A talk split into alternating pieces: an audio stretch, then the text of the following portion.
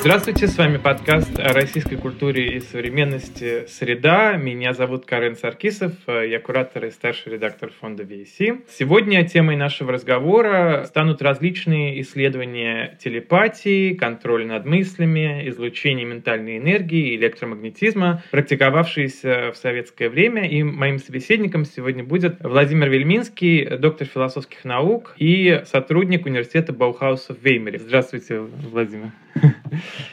Добрый день. Вы также автор книги э, «Протезирование мозга», вышедшей в Германии некоторое время назад. И в этой книге вы рассматриваете советскую программу создания нового человека не просто как определенное идеологическое упражнение, но и с точки зрения развертывания конкретных процедур и техник формовки. И мне просто интересно, как вы к этой теме, во-первых, пришли, а во-вторых, вы говорили, что анализируете этот материал из перспективы медиатеории. Хотелось бы узнать, что именно это значит значит, и каким образом эта установка, что ли, я в данном случае использую слово, к которому мы еще не раз вернемся в ходе дальнейшего разговора, каким образом эта установка помогает обращать внимание на те стороны, которые проходят мимо внимания антрополога или историка. Все началось, в принципе, э, с архива одного участника, э, так сказать, исследования телепатии, Павла Гуляева. Павел Гуляев, о нем как бы идет речь и в тексте, который опубликован на вашем сайте. Он руководил небольшой группой, которая занималась исследованием телепатии.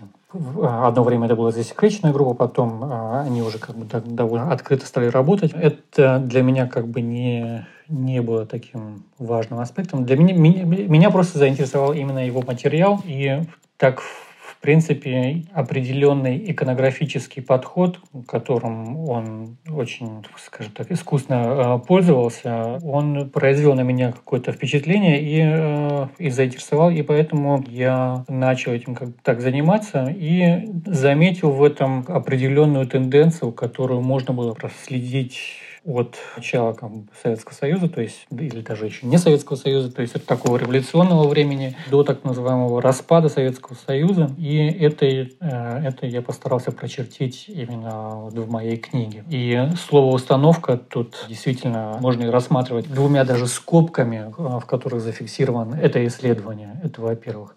А что касается медиатеории, это просто материал, которым я пользуюсь, так как я сам медиатеоретик, меня не интересовал вопрос функционирования или же не функционирования телепатии. Э, меня интересовал э, больше вопрос, как это представлено, в каком э, дискурсе это участвует и какую роль в этом дискурсе занимают медиа и технические медиа или же э, медиумы, которые преподносятся в контексте этой телепатии. То есть, э, в принципе, сам подход Павла Гуляева зафиксирован или он формируется в системе такой с обратной связью, которая э, зажата между, можно сказать, господством над и контролем и посредством медиа, который Гуляев называет психон.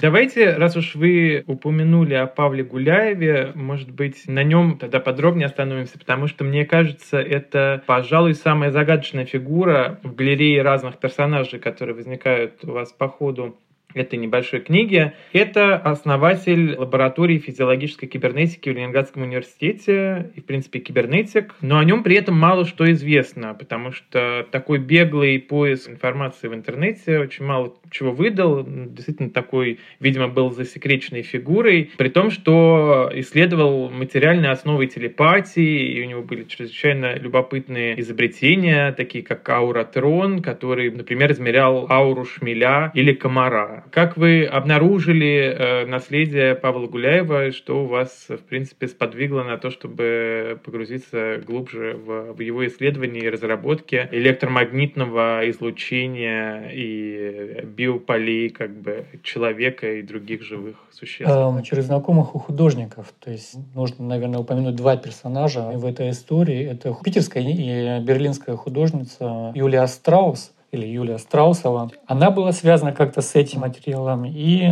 психоаналитик Виктор Мазин, который, может быть, вам известен как директор музея сновидений Фрейда. Вот у них как-то, им кто-то из знакомых Гуляева передал этот материал. Родственники предложили это архиву Академии наук, э, так как все-таки Гуляев был привязан к Академии наук. Архив этот материал не захотел, потому что, ну, уже в то время, как бы в начале 2000 года на это рассматривали как безумная потеря времени. И так это очутилось, по-моему, сначала у Юлии, потом у Виктора, так как им известно, что меня постоянно интересуют какие-то такие э, материалы на грани, на грани науки и искусства, они мне это показали, меня это тогда, ну, с первого взгляда довольно-таки сильно и заинтересовало, и так я забрал эти папки с собой, и э, э, ну, так они пролежали, наверное, лет пять, и потом я к ним вернулся и стал а, так довольно-таки интенсивно этим заниматься и а, рассматривал всю переписку. И интересно было в контексте вот его, а, его работы над этим, ну, в этой, в этой области, не его как бы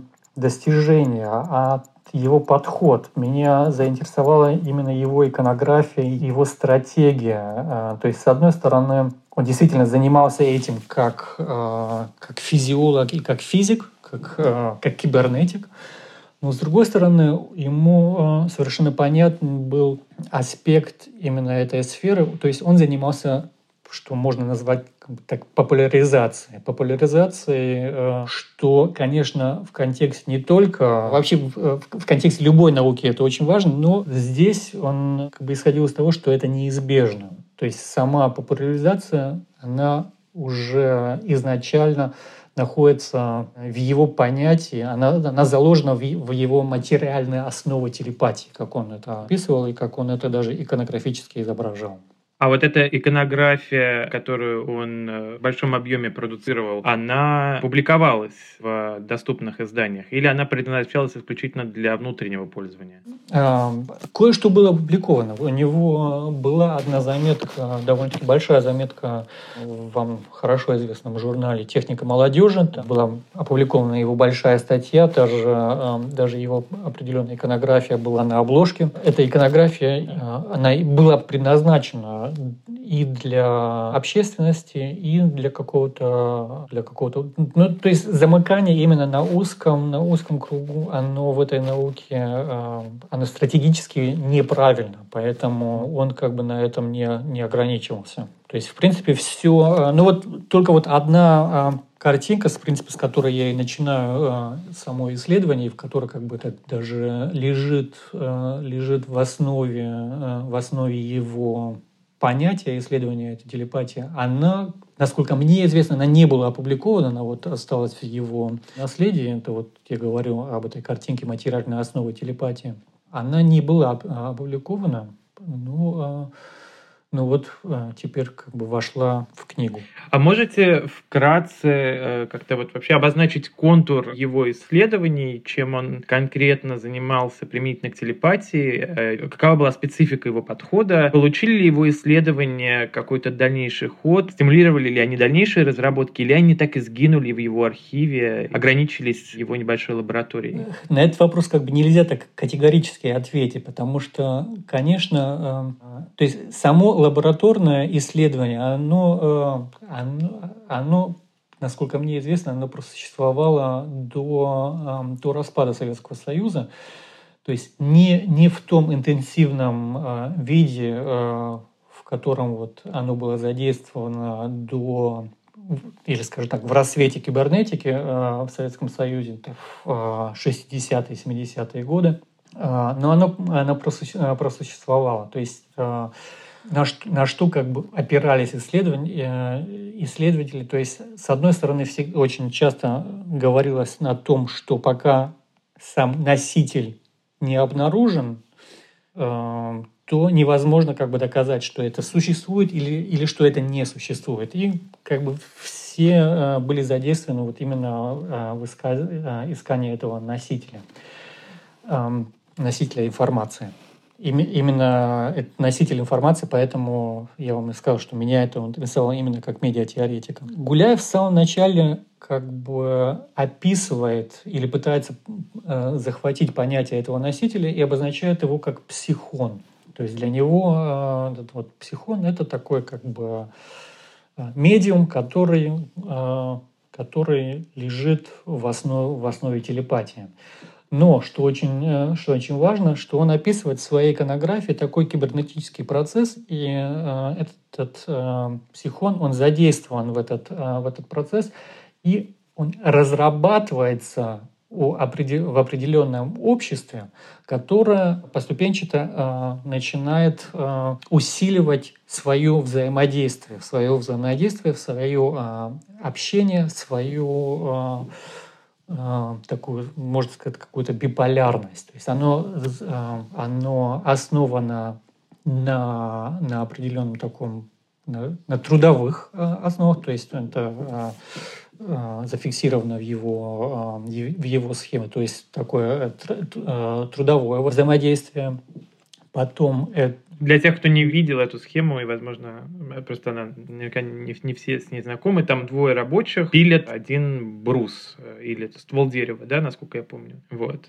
Да, но здесь я бы не, э, не, не, эм, не ставил такой большой акцент на рабочем. Это, это, это все-таки не рабочие, это, э, это, это просто такие субъекты. Это два, два субъекта, которые работает. И пила здесь, конечно, а, очень, э, очень такой символичный артефакт работы, потому что здесь как бы понятно, очень э, э, каждому понятно само взаимодействие. То есть здесь, если один давит, другой тянет, и по-другому это не работает. То есть именно, я, честно говоря, сейчас не знаю, как даже правильно на русском языке называется это вот э, в немецком языке есть понятие такой пилы, которая пилится с двух сторон.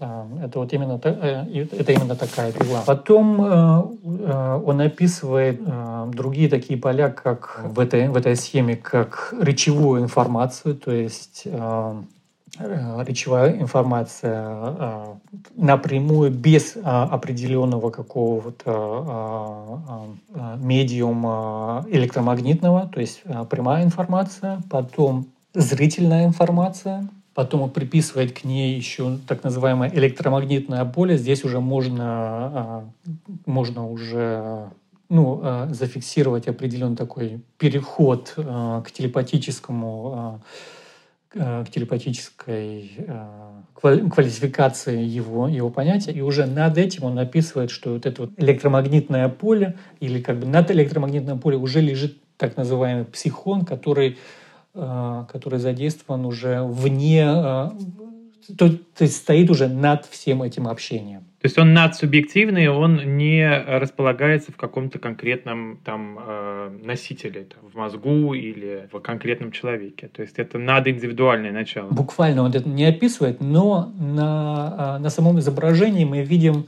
мы видим, как у обоих этих субъектов а, в том месте, где, в принципе, находится, а, находится мозг, мы видим две звезды. То есть это так, довольно-таки понятная, понятная иконография, то есть э, здесь настроен, э, настроенность уже как бы тогда, э, в принципе, довольно, довольно-таки понятна. То есть они, э, они настроены на определенный э, э, ограниченный фон общения. И это, э, и это конечно, э, в контексте, в контексте советской власти. Вы при этом указываете, что предпосылкой, возможно, для исследований Гуляева были эксперименты в зоопсихологических лабораториях Бехтерева.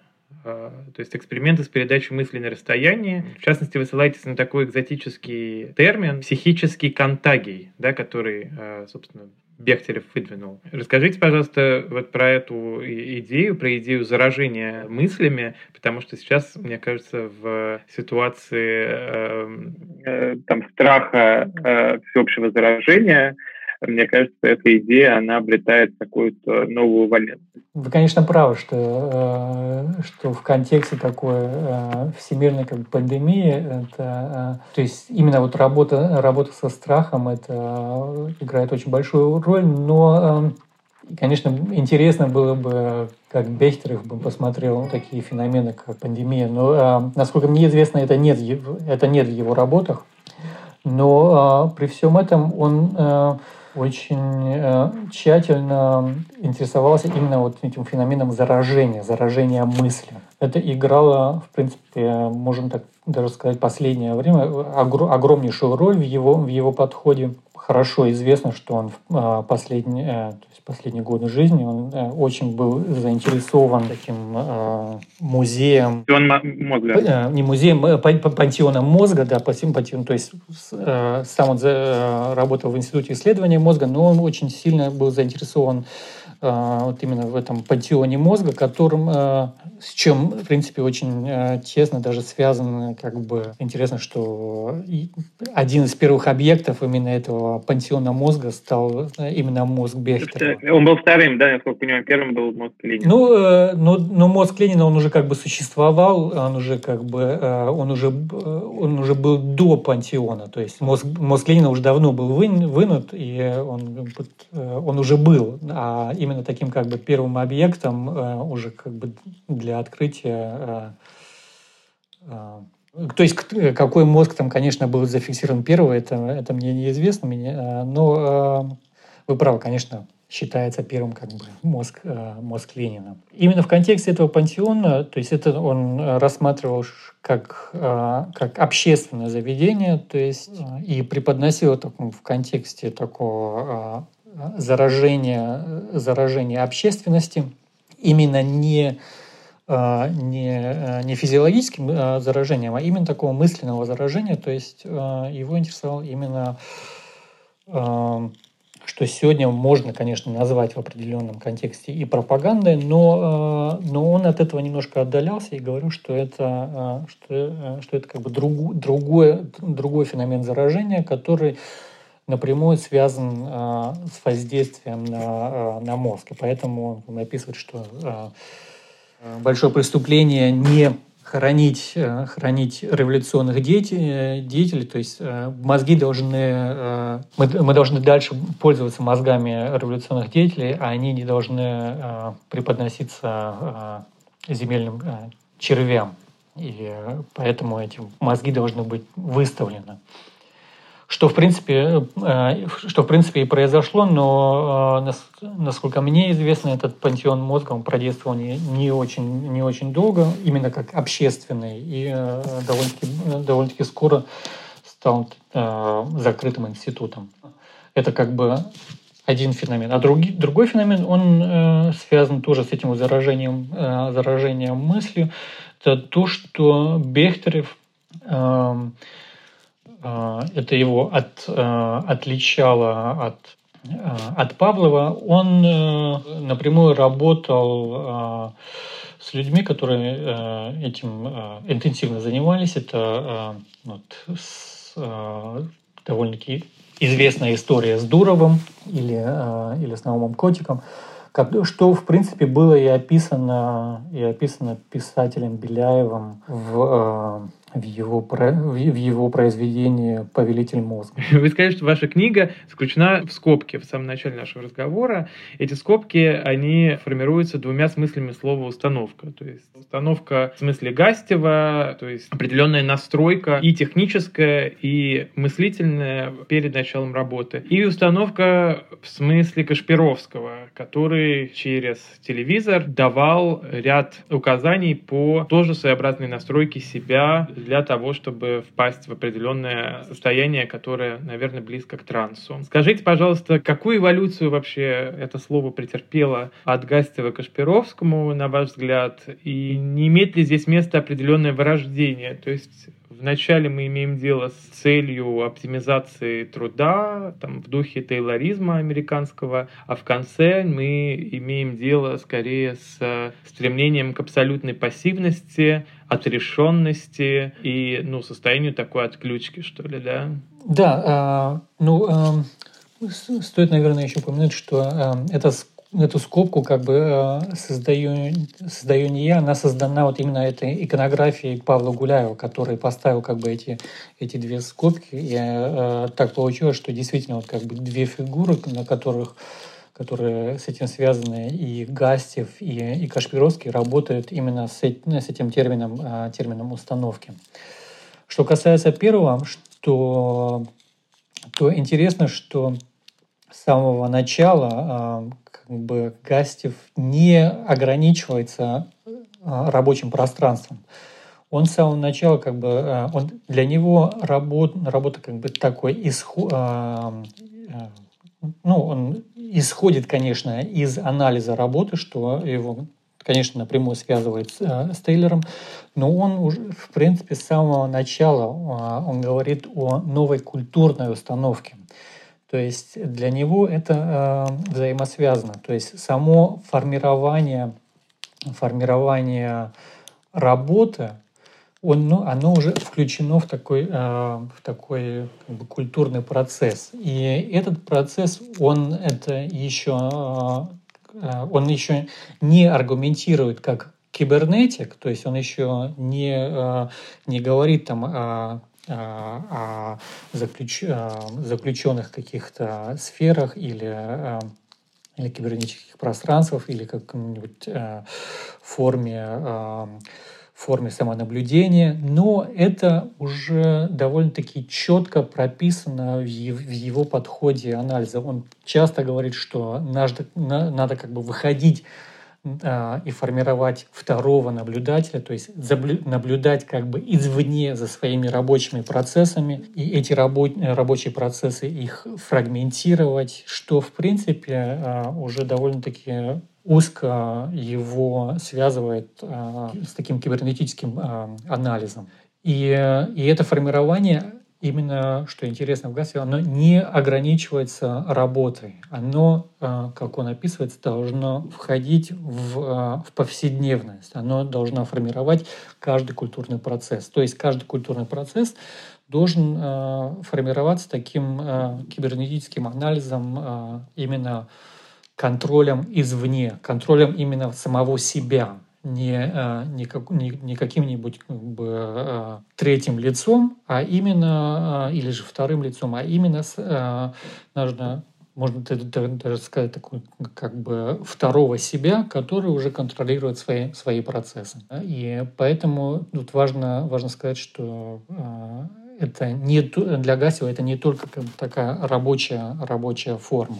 И, конечно же, здесь надо понимать, что... Э, то есть помимо отладки самого рабочего процесса, его нейромеханики, подразумевается еще и установка определенных мыслительных процессов э, в ходе самонаблюдения. То есть человек, он сам работает над собой. В то время как у Кашпировского установки, они приходят извне. Совершенно верно. Он, э, он даже и, и приводит определенные примеры, как надо что-то изобретать. То есть он, с одной стороны, он пишет, как надо работать, но с другой стороны, он тоже точно так же говорит, как надо изобретать. То есть э, тут мы тут мы видим, видим как бы такой переход от физиологической работы к психо, э, психологической работе. Это, это вот что касается э, Гастева, то есть именно его установок. Именно, тут, здесь важно сказать, что это не установки для работы, а это новые культурные установки, которые, в которые, конечно, в котором основа и вот работа, удар знаменитый удар молотком, он как бы знаменитый, но он это,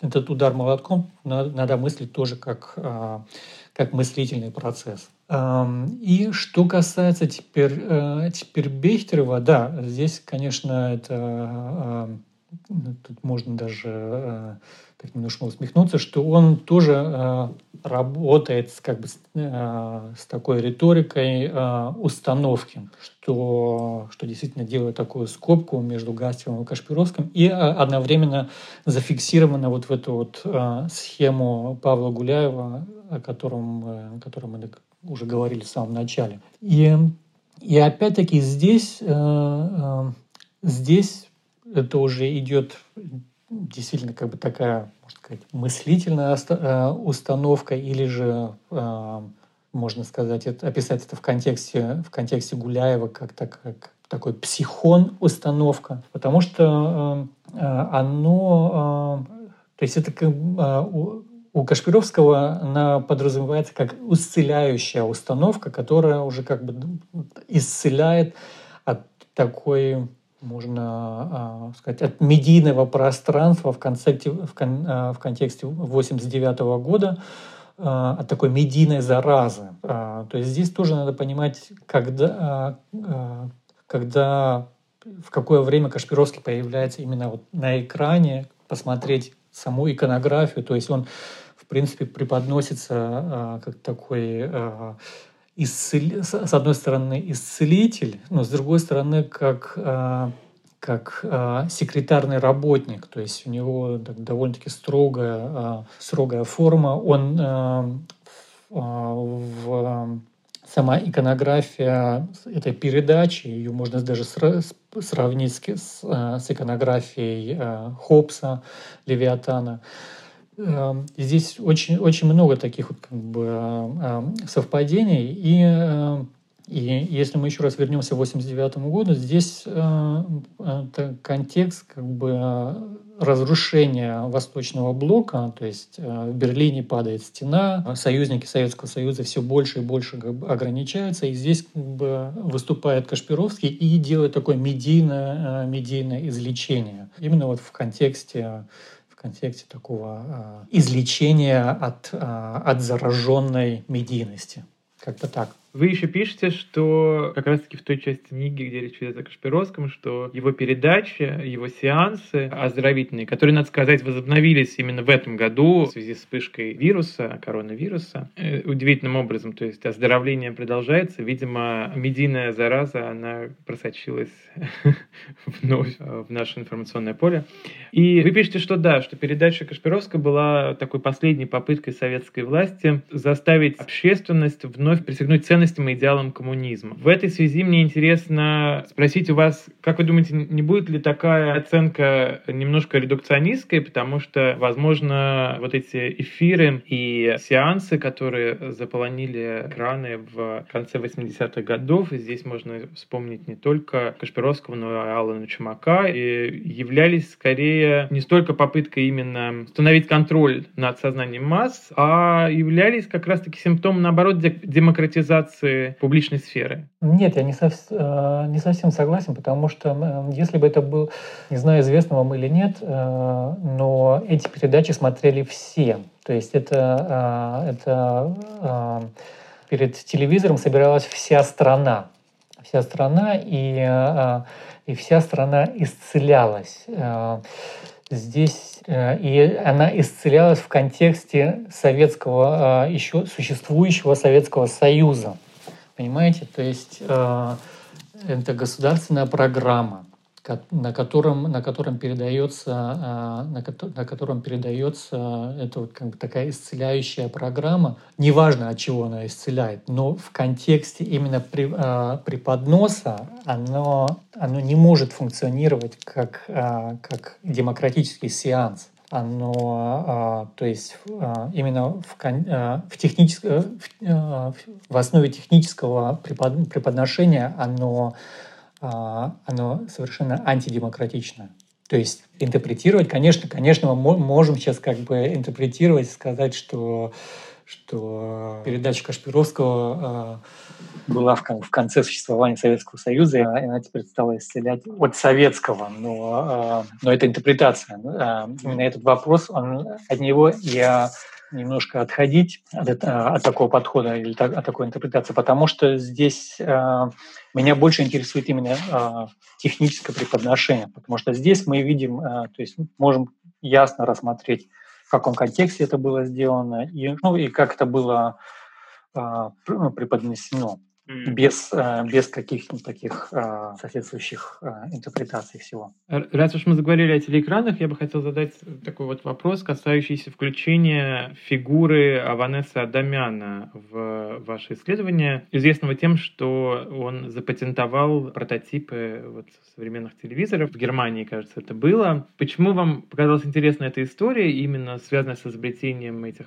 первоначальных аппаратов? Потому что Адамян, предположительно, посещал с спиритические сеансы и в Санкт-Петербурге, в связи с чем, собственно, заинтересовался беспроволочными методами там, передачи изображений, фототелеграфии и так далее, или по каким-то другим причинам? Э, именно, э, нет, э, совершенно. Именно по техническим причинам. То есть в книге точно так же рассматривается технический феномен и радио, и, и, и конечно, как бы технический феномен феномен телевидения, то есть именно э, видение на, на, расстоя, на расстоянии. И э, это, мне кажется, важ, важным аспектом, опять-таки, потому что, э, потому что именно эти, э, эти аппараты, они включены э, в иконографию Гуляева. То есть для него они заложены в основу, в материальную основу этой телепатии. Поэтому анализируя, анализируя его материал, мне показалось неизбежно именно а, а, посмотреть и на, э, и на основу э, этих изобретений. И интересно, конечно, что а, как бы все, все изобретатели того времени, они как бы связаны были с такими парасианцами, что, в принципе, совершенно нормально. Это сейчас мы на это смотрим как, может быть, какое-то такое безумное увлечение, но а, в то время это было довольно-таки популярная, а, а, популярная тема, и все, всех это интересовало, и все как бы пытались пытались изобрести что-то новое. И в этом контексте меня интересовало именно, что и как было преподнесено в, а, в этом изобретении. А, интересно, например, сравнение, а, какое первое изображение передавалось в Германии. Это было, было изображение молодых девушек. И что передавалось в Советском Союзе, это, например, были какие-то технические аппараты, а именно не, не живые существа, что тоже, что тоже очень интересно.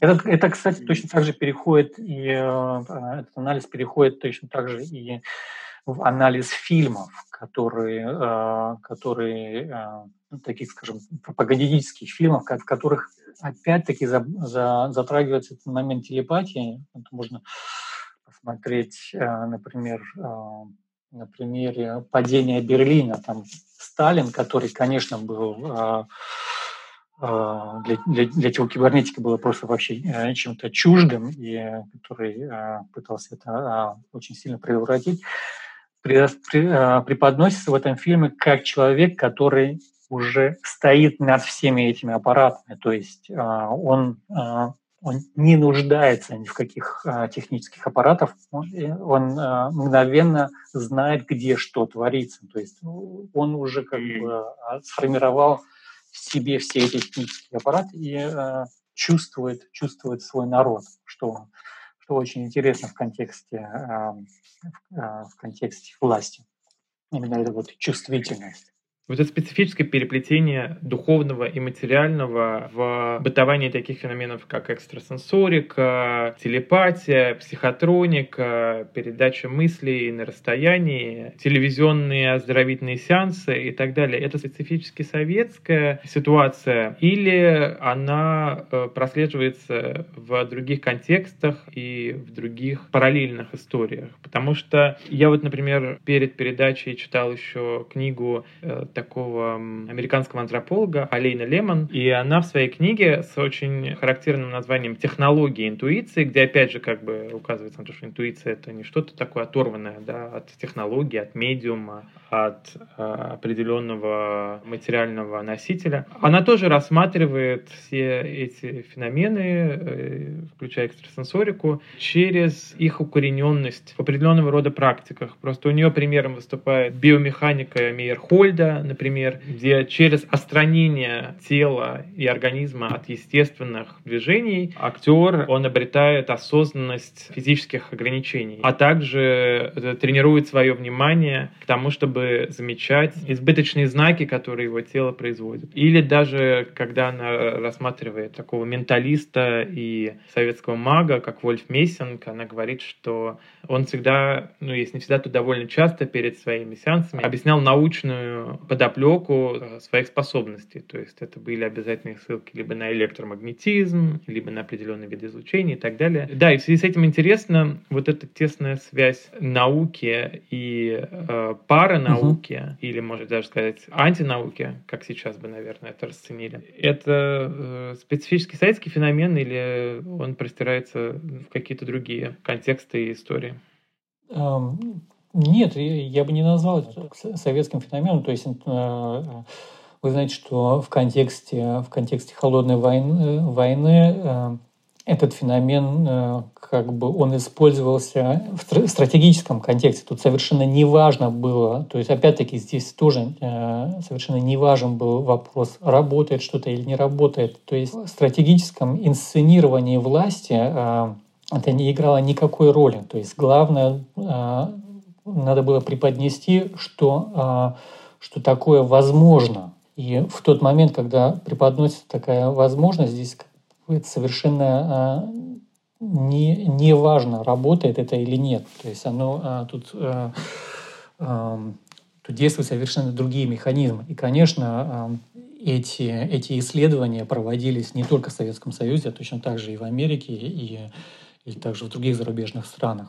Эм, но что касается, что касается так э, более, э, более плодотворности таких феноменов, то здесь, э, то здесь опять-таки важно, важен отсыл, который, который преподносится как бы во всех, во всех подходах. То есть именно какая-то такая общая, общая настройка или а, настройка общественности. То есть здесь э, вот это вот единомышление, оно, оно неизбежно для именно этого контекста. Поэтому, поэтому вот этот момент со звездочками в, в иконографии Гуляева, он, конечно, он, конечно, совершенно очень важен. То есть только, ну, только единомышленники могут Э, воспринимать в его понятие именно эти воздействия.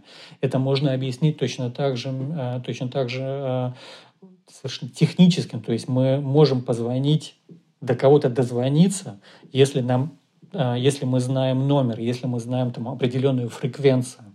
То есть так, только тогда мы можем до кого-то с кем-то связаться по передатчику или по телефону.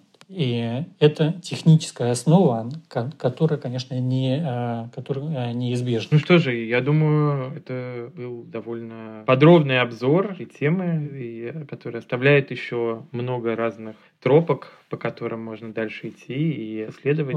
При всем анализе, конечно, всего этого контекста здесь э, стоит, конечно, что, что всегда немножко трудновато, но важна, конечно, такая определенная а, отдаленность, как бы, чтобы, чтобы вообще дискутировать на эту тему, потому что сама, а, в тот момент, когда мы начинаем эту дискуссию, мы уже работаем как бы в контексте, в изначально заложенном контексте э, этой тематики. То есть и здесь э, как бы такая здоровая отдаленность, она очень важна, поэтому я как бы всем советую всегда, чем я как бы и заканчиваю тоже мою книгу, э, с моей э, точки зрения, очень, э, э, очень хорошим фильмом художника Паши Пипарштейна, фильмом «Гипноз», который, в принципе, на основе совершенно другого контекста, но очень, очень правильно, очень изысканно затрагивает эту тематику именно на, именно на, фоне, на фоне такого художественного юмора. Что же, спасибо большое, Владимир. Спасибо. И берегите себя в это нелегкое время. Всего доброго. Спасибо.